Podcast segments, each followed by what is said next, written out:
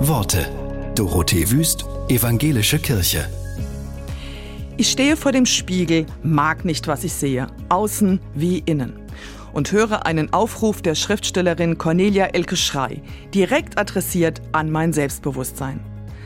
Hallo, ihr gar nicht lieben Zweifel, Grübeleien und Kümmernisse.